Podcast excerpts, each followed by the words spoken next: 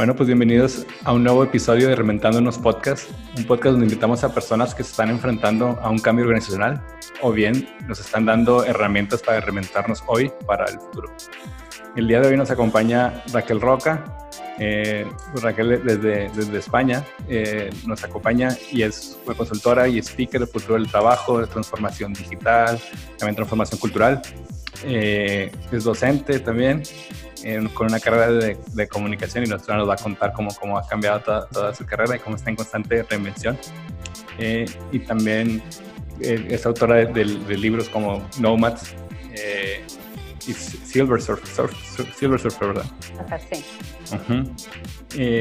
y bueno, también es, es, TEDx Speaker, ¿no? De TEDx, de TEDx Sevilla, los amigos de, de por allá que también pues nos gusta, aquí también como somos TEDxers, también nos gusta estar en contacto con, con, mucha gente que ha pasado por TED y eso también nos, da gusto y es un honor que estés con nosotros. Pues bienvenida, eh, Raquel. Muchas gracias por estar aquí, por aceptar la invitación. Muchas gracias, Luis. El placer es para, para mí, con, bueno, contigo, con todos mis eh, queridos amigos que estarán escuchándonos de, de, México y de cualquier parte del mundo. Así que nada, es un placer para mí acompañarte. Así que gracias por invitarme.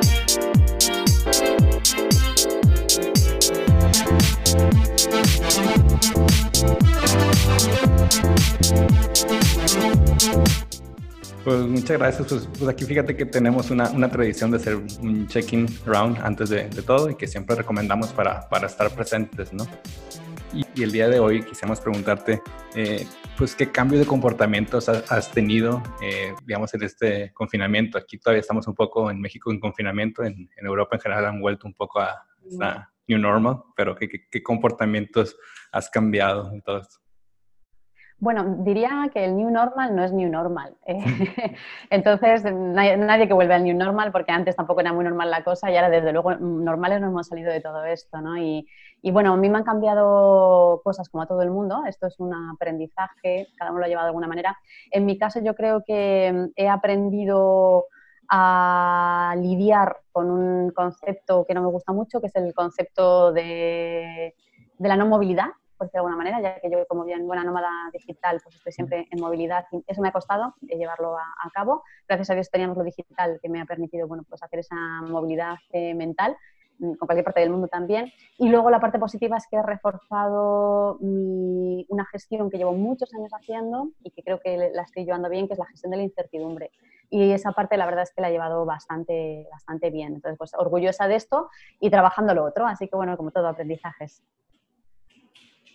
Pues, pues sí, yo por, por, por un lado, pues, también esta gestión de incertidumbre, pues también creo que, también la, he ido compartiendo. También creo que, eh, pese a que siempre recomendamos en estar en constantemente interacción, creo que faltaba, o al menos a mí, como que esta, esta confianza, ¿no? De que hoy vamos a probar esto, vamos a probar lo otro, ¿no? Eh, tanto en, en, comportamientos personales, de decir, ¿sabes qué? Pues eh, pues ok, soy, suelo correr, no soy un corredor. Eh, y entonces, pues aquí ahora a no poder correr, dije, bueno, vamos a intentar el spin, vamos a intentar otro workout, ¿no? Y te, y te acostumbras, ¿no? Al final todo el mundo, a todos nos acostumbramos, pero también como que a soltarse un poco a nivel personal, ¿no? Y creo que también en ese sentido, por eso surgió este podcast, ¿no? En un principio eh, ya había la tentación de crear uno, pero como que no me quería lanzar. dije, bueno, vamos a, vamos, a, vamos a probar y creo que como dice nuestro amigo Seth Godin, hay muchas propuestas de podcast, pero quizás hay alguien que quiera escuchar este podcast en concreto y le pueda venir bien, ¿no? Entonces, en ese sentido, pues, pues lo hacemos, ¿no?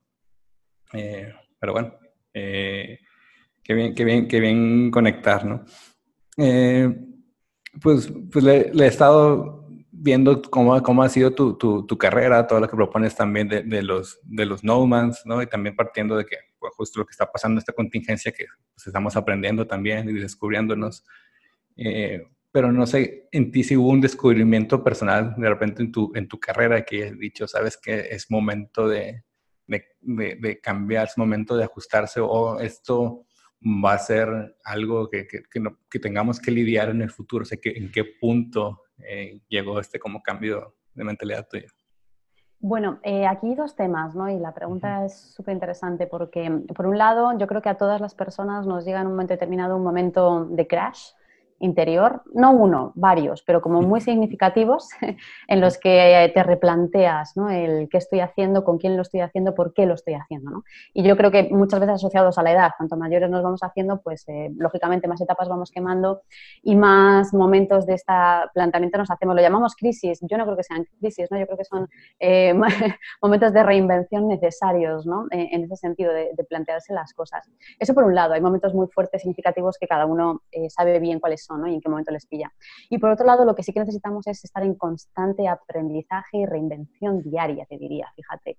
Es decir, eh, ya no nos sirve los aprendizajes que tuviéramos o que hemos tenido, em, tenemos que estar constantemente aprendiendo cosas nuevas, constantemente en contacto con personas nuevas, muy abiertos, es decir, esas transformaciones, microtransformaciones, las necesitamos hacer de a diario. Y esa es una parte un poco estresante, porque es verdad que antiguamente, pues en nuestros mundos analógicos anteriores, tú sabías algo, y le sacabas mucho partido a ese conocimiento ¿no? durante mucho tiempo. Y hoy en día ya no funciona así porque estamos en entorno digital. Entonces, eso es necesario, tenemos que convivir con eso. Y luego, ya te digo, transformaciones pequeñas, continuas, con grandes transformaciones o momentos de transformación personal, individual y, por supuesto, laboral que tenemos y que vamos a seguir teniendo, pero que son más puntuales, no tan dramáticas. Ah, sí, pues creo que, que, en este punto creo que justo conecta con, con, con, lo siguiente, ¿no? También algo que me, me gusta que compartes es que eh, no, no, solamente hablas de futuro del trabajo, ¿no? De repente eh, empiezas a hablar también de filosofía, empiezas a hablar también de, de, agilidad, de, de, cultura en general, no solamente cultura organizacional. Eh, y creo que, que eso enriquece. Pero también por ahí hay una literatura, siempre ha habido incluso los bichos castellanos, ¿no? El que abarca mucho poco aprieta o zapatero a tus zapatos. Eh, ¿cómo, ayuda, digamos, esta, esta mentalidad o qué, o qué dirías tú. Eh, digamos, como que para rebatir este punto, este, estos dichos famosos, ¿no? Pues mira, yo quiero un zapatero que me haga unos zapatos a medida espectaculares, pero que si además me da conversación de temas diferentes y muy interesantes, probablemente ya esté siendo un símbolo de que sus zapatos van a ser únicos y muy, muy singulares, ¿no? No van a ser de fábrica estandarizada. Así que no sé si por ahí te he respondido. ¿Qué significa mm. esto? Que es verdad que hay un área de expertise que cada uno tiene, que ha ido desarrollando y que ha ido perfeccionando eh, pues con los años trabajando. E incluso hay dones naturales que uno tiene cuando nace y que, claramente están ahí, ¿no? Y que pues, son lo que nos, los, los que nos marcan el expertise futuro laboral que vamos a tener. Pero lo que está claro también es que cuanto más interés eh, tenemos por distintas cosas del mundo, esto lo que hace es que yo tenga una mentalidad mucho más smart, mucho más auténtica, mucho más divergente, eh, mucho más creativa. Es decir, entonces a mí lo que me interesa es no estar mm, centrando, rodando siempre con respecto a lo mismo, sino tener la capacidad de poder abrirme lo máximo posible a distintos conocimientos, porque eso lo que va a hacer es que yo pueda hacer mejor cruce neuronal de conocimientos y por lo tanto poder ofrecer en un momento determinado un producto o un servicio con una singularidad, con unas características más propias, ¿no? mucho más eh, especiales. ¿no? Entonces prefiero esos zapatos que, tengan mucha riqueza y mayor creatividad y singularidad que lo que es estandarizado por muy perfectamente que me lo puedas hacer el patronaje ¿no? en ese sentido. Sí, y, y aparte, justo como lo estás explicando, también suena muchísimo más fresco, ¿no? muchísimo más eh, atractivo y también creo que muchas veces, eh, también digo, que muchas veces conectamos no solamente con nuestro grado de expertise, sino conectamos por muchísimas otras cosas, ¿no? Eh, y sabes que, pues, como, como en tu TED ¿no? Hablando de, de, las películas y los ascensores, momentos en los que siempre todo el mundo hemos estado, ¿no? Y que sabes que, pues, es verdad, ¿no? O, o, o, me cae bien, o tiene este, este gusto que me llama la atención, o tiene esta visión del mundo. Eh, y luego, claro, se abra ya una cuestión ya en específico, ¿no? Pero, eh, pero creo que todo esto también enriquece, ¿no? A la persona, ¿no? Eh, absolutamente. Mm. Sí, y, y, en esta línea creo que también nos ayuda para, para conectar, ahora es mucho del concepto de, de, de, Nomad, ¿no? O sea, ¿qué, qué, características, quizás a nosotros lo tengamos un poquito más claro, pero quizás no toda la audiencia lo tenga claro. ¿qué, ¿qué, características de cumplir un, un Nomad, ¿no? Y también oye, y si no soy un nómada, ¿qué pasa? O sea, ¿cómo, cómo, puedo, ¿cómo puedo lograr hacerlo, no? Sí, eh, bueno, es verdad, vamos a empezar por lo básico, ¿no? que, es un concepto que ya pues, tenemos algunos muy tan interiorizado que damos por hecho que, todo el mundo lo conoce y para nada es así. Eh, por suerte también, ¿no? porque siempre hay alguien que se puede sorprender y es una alegría eh, compartir este concepto con gente que no, personas que no lo conocen. Nomad es un neologismo que mezcla la palabra no de conocimiento y más de nómada, por lo tanto hace alusión a los nómadas del conocimiento, es decir, personas que entre otras cosas eh, sacan provecho de la tecnología a su favor, de la digitalización, pues para poder trabajar, colaborar desde cualquier lugar del mundo con cualquier persona eh, sin tener en cuenta los espacios. ¿no? Es una disrupción del concepto espacio-tiempo eh, desde la perspectiva laboral.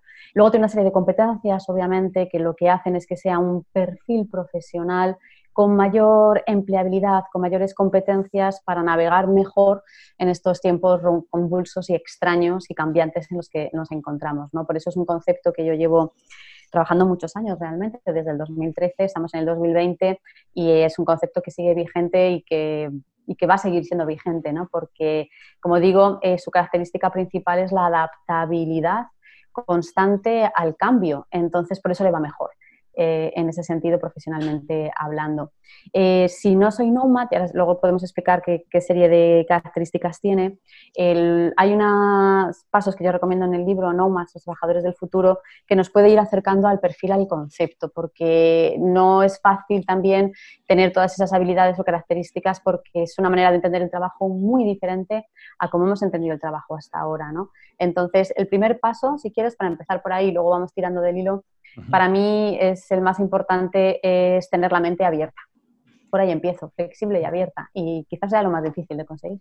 Em, eh, también hay un cambio de paradigma y de mentalidad que sí que llevo precisamente en este libro de Silver Surface, también lo trataba en Nomads, que tiene que ver con que hay un momento en el que tenemos que dejar de pensar en encontrar empleo, sino ser generadores de empleo nosotros. ¿no? Es un cambio de mentalidad importante. Ya no me sirve porque probablemente sea muy difícil que me vayan a contratar en ciertas cosas. Las empresas cada vez tienen unos núcleos de contratación más pequeños, trabajan más por proyectos y por colaboración, sino como yo puedo desarrollar con las nuevas metodologías propias del siglo XXI eh, mi propio empleo. Entonces, eh, es, esta es la realidad a la que tenemos que dirigirnos, ¿no? porque muchas veces vamos buscando eso, que sea otro el que me contrate y al final tenemos por suerte también con lo digital, opciones que antes no existían de poder ser generadores nosotros de nuestra propia economía, ¿no? Incluso poder acabando montando algo para otros. No digo que seamos todos emprendedores, porque no hace falta emprender un negocio, pero sí podemos ser freelance o trabajadores autónomos en X costas y acabar eh, autogestionándonos en ese sentido, ¿no? Y creo que por ahí es más real el futuro del trabajo que desde la empleabilidad de empresa o contratación al uso como la conocíamos hasta ahora. Sí, sí, creo que eh, al final yo creo que también aquí, aquí pasa y, vemos que también puede tener como que una mente abierta a nivel personal y también una mente abierta a nivel organizacional cerrada, ¿no? O sea, como que, que, no estén abiertos a, este, a estos conceptos, ¿no? Eh, y, y, a veces, como, o sea, pues nosotros igual pues creemos en, en, ser nómadas y, buscamos serlo, eh, buscamos estar en constante aprendizaje, pero pueda que llegamos a alguna organización y no le sea atractivo, incluso pueda serle incómodo, o puede decir, bueno, esos, tipos raros, o los de innovación que están allá como, como que explorando, pero bueno, algún día les haremos caso, o, o, nos, o nos, vendrán a, contar cosas bonitas con post-its, ¿no? Entonces, ¿cómo, cómo, cómo, decir qué pasa en ese caso? O sea, ¿qué le recomendarías a sus nómadas? ¿Qué le recomendarías a sus organizaciones? Bueno, lo primero es que, sepan que no están solos, que somos un montón y cada vez, cada vez hay más, ¿no? Porque obviamente lo que hemos descubierto es que las, estas características, estas competencias, estas skills del nomad lo que hacen es que le preparan mejor y que las empresas lo necesitan, porque la empresa necesita ser más innovadora, necesita ser más ágil, eh, necesita procesos de conocimiento, de compartir conocimiento, bla, bla, bla. Y por lo tanto, todas esas nuevas necesidades de la compañía las encuentran en profesionales nomads. Entonces, no solamente tiene que colaborar o contratar a nomads para su supervivencia, sino ayudar a los profesionales que ya tiene contratado a despertar esta mentalidad nomad. Por eso yo ya hablo, hablamos muy a menudo de empresas nomad, no solamente como perfiles profesionales, como tú y como yo, como profesional o como empleado, me da igual que estés trabajando por cuenta propia, por cuenta ajena, sino que la propia empresa en sí misma también va haciendo obligatoriamente un viraje hacia ser una empresa nomad, ¿no? Entonces, por eso lo necesitan. Y, si no hacen ese viraje, eh, va a quedarse por el camino, va a quedarse muerta, porque claramente hoy la empresa competitiva es la que es, como digo, muy rápida en dar una respuesta a la demanda cambiante del consumidor, es la que es más creativa porque tiene que diferenciarse, es la que genera experiencias humanizadas tanto al cliente como al propio empleado, etcétera, etcétera. Por eso en Gama también con el, con el concepto Nomad como profesional ¿no? y con todas esas competencias que yo tengo que desarrollar. ¿no? Así que claramente hay un match ahí necesario eh, y por suerte, por suerte, estamos ya virando tanto profesionales como empresas hacia, hacia otros nuevos eh, New Working Models o modelos de trabajo eh, mucho mejores para las personas. Y, y, ahora con esta contingencia creo que está dejando clara la necesidad, ¿no? Creo que también lo, está, lo, estamos empezando a ver y bueno, pues cada, cada, cada empresa digamos que tendrá su propio camino, ¿no? Y cada, mm. cada una irá personalizando lo que, lo que quiera, quiera hacer.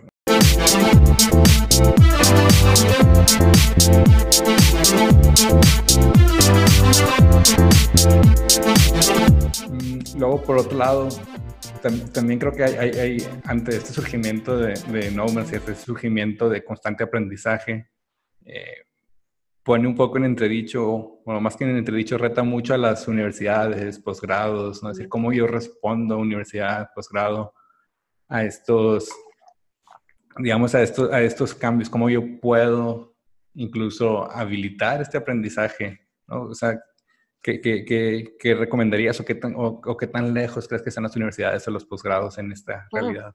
Lejísimos. Mm. Por desgracia, todavía muy lejos. Y, y, fíjate, no solamente es preocupante ese gap que te encuentras entre la realidad laboral con el aprendizaje desde la universidad, sino que te tienes que ir más atrás. Es que todo esto necesita empezar en el colegio en, los colegios, incluso en el parvulario. ¿Qué estamos enseñando a los niños? ¿Estamos todavía enseñando de la manera tradicional con los conceptos y los conocimientos tradicionales que no nos sirven absolutamente para nada o para muy poco?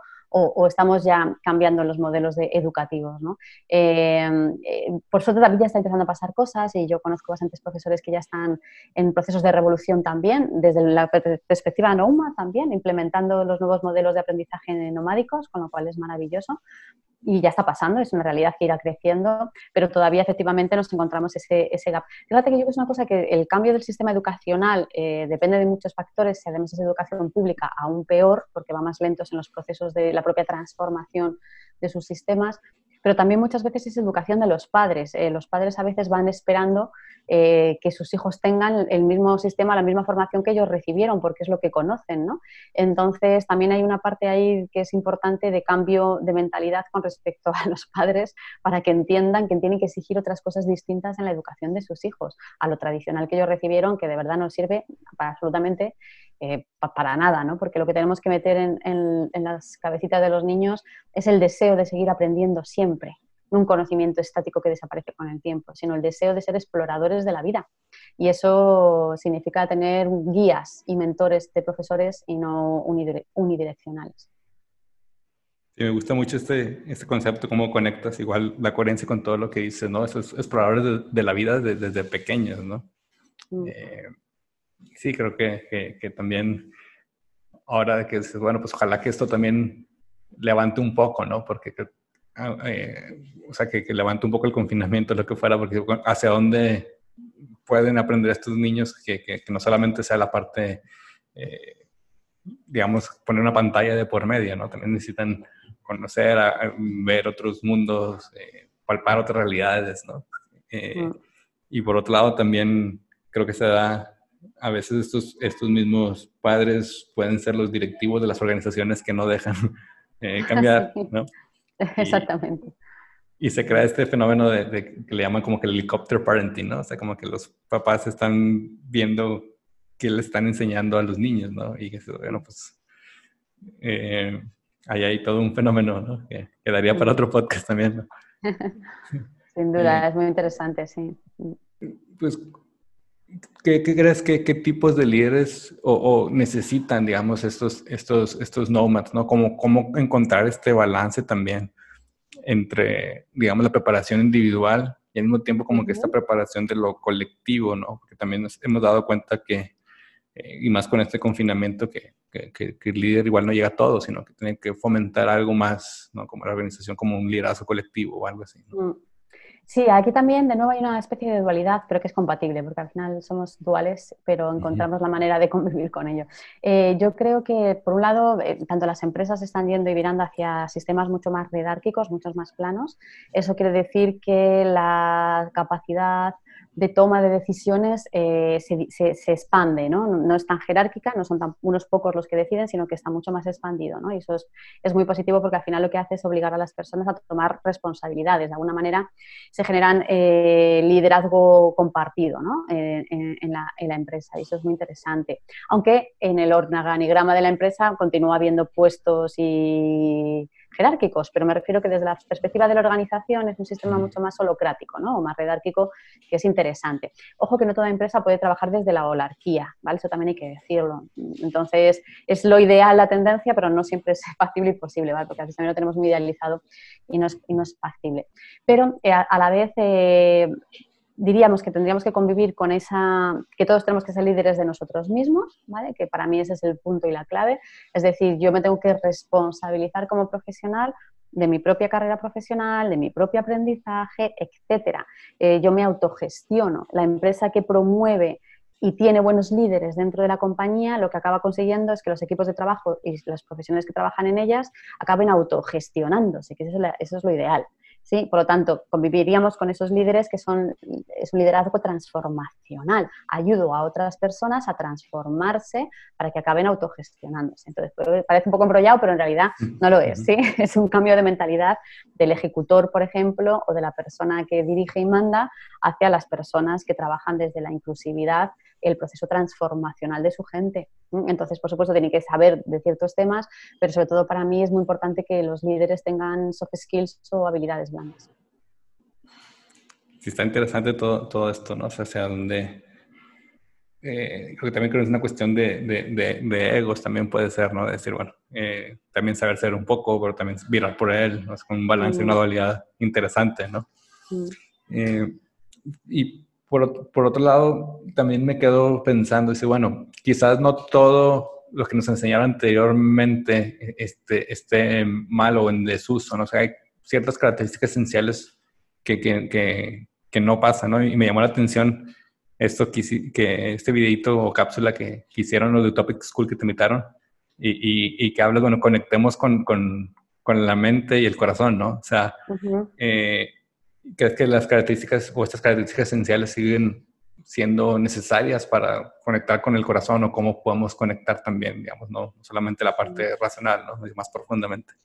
Claro, eso es ese tema que cuento con, eh, con Topic School eh, está relacionado con una de las formaciones que doy, que es storytelling, que tiene que ver con, la, con, la, nueva comunicación, business storytelling, la comunicación en el siglo XXI en el entorno de, de, trabajo, y que es una vuelta a los orígenes del ser humano, es decir, que es que es una cosa que no, nadie se ha inventado nada absolutamente nuevo, sino es una recuperación de ciertos básicos, como bien dices, pero que a veces se nos han olvidado ¿no? por el camino y en el entorno de trabajo aún más. ¿no? Nos hemos puesto tantas capas eh, de profesionalidad que hemos perdido lo más importante que era, que es que cuando yo conecto con alguien realmente, solamente puedo conectar realmente con alguien si estoy en posición de empatía absoluta con esa persona y desde la humildad absoluta, que eso también tiene que ver con lo que decías antes de la ruptura de los egos. ¿no? Yo no importa el cargo que yo tenga o que eh, ejerza, sino que lo que importa es el conocimiento que yo pueda aportarte a ti y tú a mí y cómo podemos colaborar y co-crear conjuntamente desde esa perspectiva, sí, yo digo siempre pensemos con la cabeza, pero hablemos y comuniquemos desde el corazón. Por eso tan, son tan importantes y se están valorando cada vez más estas soft skills que están eh, conectadas con cómo nos relacionamos con los demás, ¿no? cómo me relaciono con los demás y también cómo me relaciono conmigo mismo. Y, claramente, si no ponemos el corazón encima de la mesa en entorno de trabajo, pues eh, eso significa ser buena persona, básicamente, pues va a ser, va a ser muy difícil eh, poder ayudar a la compañía a que sea una empresa del siglo XXI, que como hemos dicho antes, necesitamos colaboración, co-creación, transfusión de conocimientos y todo eso parte desde la generosidad eh, y la empatía. Mm. Sí, creo que, y, me gusta mucho como que en este podcast también preguntar como que, ¿Qué, te ilusiona a ti a, nivel, a nivel personal y también del futuro del trabajo? ¿no? Igual si puedes compartir como que tú ves qué escenario, tu worst case escenario de, de, mm. de, futuro del trabajo. A mí me encanta lo, donde estamos ahora en comparación de dónde venimos. hay un cambio brutal a mejor, pero brutal a mejor. No todo el mundo está todavía en ese punto, pero llegará o estamos acercándonos, ¿vale? Las nuevas empresas eh, o, las empresas que están haciendo estos, estos virajes y estos cambios están poniendo, por suerte, o están empezando a poner al empleado profesional en el centro de su modelo de negocio. Es decir, ya han nacido eh, profesiones como employer, Head of Employee Experience, por ejemplo, que es eh, la persona que se preocupa por la experiencia de empleado. Es que eso ya es una revolución ¿no? Mm. de donde venimos. Con lo cual yo creo que estamos infinitamente mejor que como estábamos hace unos años y estaremos, por supuesto, infinitamente mejor en los próximos años, pero para eso tenemos que entender que vamos a tener nuevos compañeros de trabajo, que no solamente son personas, sino que también aparecen nuevos integrantes como inteligencia artificial, robótica, etcétera. Es decir, la tecnología nos está cambiando y nos va a seguir cambiando la vida. Y para mejor también, porque por suerte se va a hacer cargo de todo ese tipo de tareas y trabajos que a nosotros pues, realmente son repetitivos y no queremos hacer. Con lo cual, bienvenidos sean. Ahora, ¿cómo podemos ayudar a las personas que sí están en un riesgo de ese paro tecnológico ¿no? tan fuerte? Entonces, aquí es donde vamos a encontrar, lo haremos bien porque el ser humano lo acaba haciendo siempre bien, pero a veces en el proceso sí que hay bastantes damnificados, ¿no? Entonces, esa es la parte que me preocupa un poco más, teniendo en cuenta que sí, por supuesto, estoy optimista eh, con respecto al futuro, porque si no eres optimista, tú mismo te estás cercenando el camino eh, para llegar hasta algo interesante, ¿no? Así que... Mm. Bueno, pues creo que, creo que es un, un buen punto para, para, cerrar. Yo creo que tenemos mucho que, que, hablar y decir, pero creo que ha sido muy, muy ahora sí que muy, padre, digamos, los, mexicanos que hicimos el, este episodio. Eh, estaba muy guay. y espero que, también lo hayas disfrutado mucho, Raquel. Pues sí, muchas gracias Luis, soy súper fan y amo México, he tenido la ocasión por suerte de ir muchas veces también a contar cosas allá. Estoy deseando que se abran las fronteras y todo se normalice para volver a volar, así que ojalá que tenga la oportunidad de volver a, a vuestra bonita tierra lo antes posible. Y mientras tanto, pues por supuesto en digital y conectados, así que gracias por hacerme un espacio en tu, en tu, pues en tu web, en tu podcast, así que nada, encantada, un placer y desearos el mejor de los futuros, ¿no? Y que es mejor que lo construyamos que esperar que otros vengan a, salvarnos porque esta realidad no, ya no existe más. Bueno, pues, pues muchísimas, muchísimas gracias. Eh, espero que la hayan, eh, divertido, que hayan tenido muchos aprendizajes. Y pues nada, pues Implementando los Podcasts es dirigido por Luis Salas y producido por Polymath, una consultora que apoyamos a las organizaciones en su cambio organizacional y las preparamos para el futuro. Y pues como decimos siempre, pues ahora voy a implementar algo. Muchas, muchas gracias. Hasta pronto.